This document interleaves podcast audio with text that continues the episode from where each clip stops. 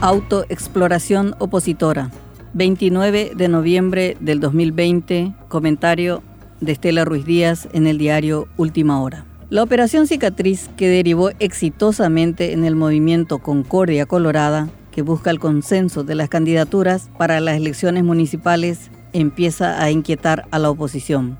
En la ANR, el cartismo y el oficialismo decidieron enterrar las hachas a fin de presentar la mayor cantidad posible de listas únicas y así evitar divisiones que permitan el triunfo opositor, como sucedió en las pasadas elecciones municipales, cuando perdieron municipios claves como Asunción, Encarnación y luego Ciudad del Este. El pasado fin de semana se reunieron en Itapúa dirigentes de varios partidos donde se habló específicamente de las municipales y la necesidad de una concertación de cara al 2023. El encuentro fue en Coronel Bogado y participaron el empresario Miguel Carrizosa, presidente de Patria Querida, los liberales Blas Llano y Eduardo Nakayama, el senador Patrick Kemper de Agamos, el diputado Carlos Rejala y el empresario liberal Norman Harrison, probablemente la figura más preponderante de la reunión por su perfil presidencial. No estaban representados el efrainismo ni el Frente Guazú, Paraguayo Cubas, Katia González y otros,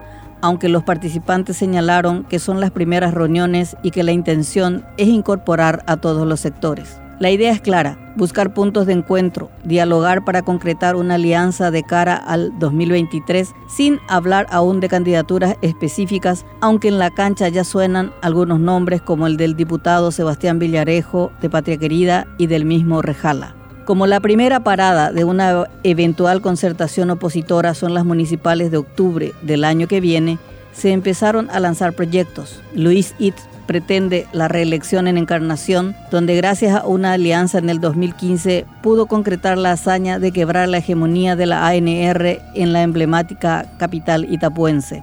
El historiador Nakayama pretende ser candidato de consenso en Asunción. El PLRA ha perdido influencia en la capital desde que Martín Burr ganó la intendencia en 1996 en alianza con el Encuentro Nacional. Desde entonces, nunca más pudo plantear candidaturas atractivas. Por de pronto, tendrá que disputar la chapa con Guillermo Cortés y con el Frente Guazú que propone al senador Jorge Querey. Entre la precaución y la suspicacia. Es sabido que el PLRA no solo está dividido, sino quebrado moral y políticamente. Llano y Efraín Alegre son los protagonistas de una guerra cuyo final es la eliminación política del otro. No se vislumbran perdones ni pragmáticos acuerdos. Esta polarización ha generado un tercer espacio en el Senado siendo Alegre el más afectado, ya que Llano mantiene intacta su bancada. En el efrainismo toman con cautela estos encuentros, prefieren esperar el curso de los acontecimientos, pero la presencia de Llano es considerada un punto de alerta. Para este sector, el llanismo ya no responde al PLRA, sino a Horacio Cartes, por lo que consideran que cualquier jugada apunta a favorecer al empresario tabacalero, que busca dividir a la oposición. Quizá por eso Villarejo se apresuró en aclarar que no están negociando con Llano, y como su partido muchas veces coincidió con Honor Colorado, especialmente en la visión económica, también se apresuró en aclarar que no están en pacto alguno con el propietario de la ANR. A Rejala también lo ubican en el tablero cartista. En el PLRA, las elecciones internas municipales y del directorio definirán el futuro de ambos dirigentes. Si Alegre logra un apoyo mayoritario del partido, ganará la chapa liberal.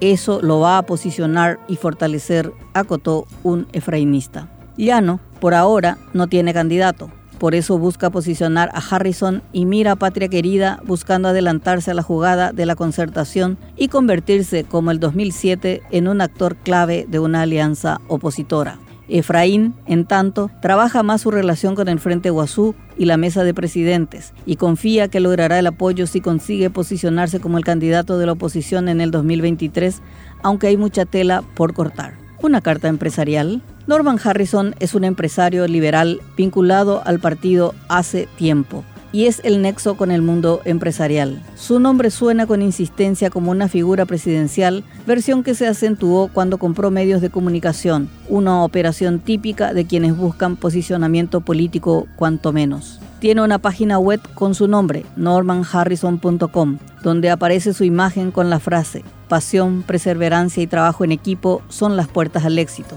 Enumera sus actividades empresariales en aseguradoras y la industria farmacéutica. Destaca que ingresó de forma agresiva al rubro de los medios de comunicación, haciéndose con el grupo Megacadena de Comunicación, holding de medios que recientemente incorporó a su lista de medios, el Canal Pro, sumando en total seis medios, incluyendo canales de televisión por cable, radio AM y FM y un portal digital. Aún hay un largo camino por recorrer en el espectro opositor. Estos encuentros son apenas los inicios de una intención que tendrá cientos de obstáculos. Es una autoexploración, un reconocimiento del terreno para discutir ideas, vislumbrar intenciones, detectar candidaturas de ficción, candidaturas probables y candidaturas posibles. Con el tiempo se sabrá si hay intención real de concertación, se separará la paja del trigo y se verá quiénes juegan en serio por una alianza victoriosa y quiénes son los simples peones, cuya única misión es dividir votos porque la ganancia está en la derrota.